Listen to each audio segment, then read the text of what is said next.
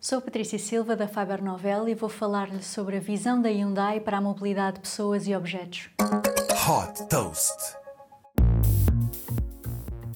A Hyundai, que comprou a já conhecida empresa de robótica Boston Dynamics em 2020, dá sinais de querer apostar forte na robótica.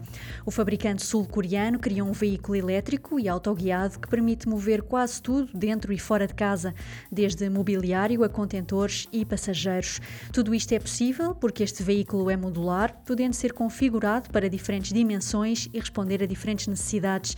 Esta versatilidade permite várias utilizações, por exemplo, o transporte de pessoas com mobilidade mobilidade reduzida, tendo como vantagem o facto de o veículo poder também ser colocado dentro de autocarros para percorrer maiores distâncias.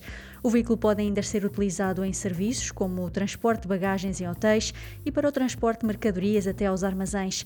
Esta visão de mobilidade estende-se também à saúde, com a possibilidade de enviar vários veículos para o mesmo local que se podem acoplar e funcionar como uma infraestrutura de um hospital. Super Toast by Faber Novel.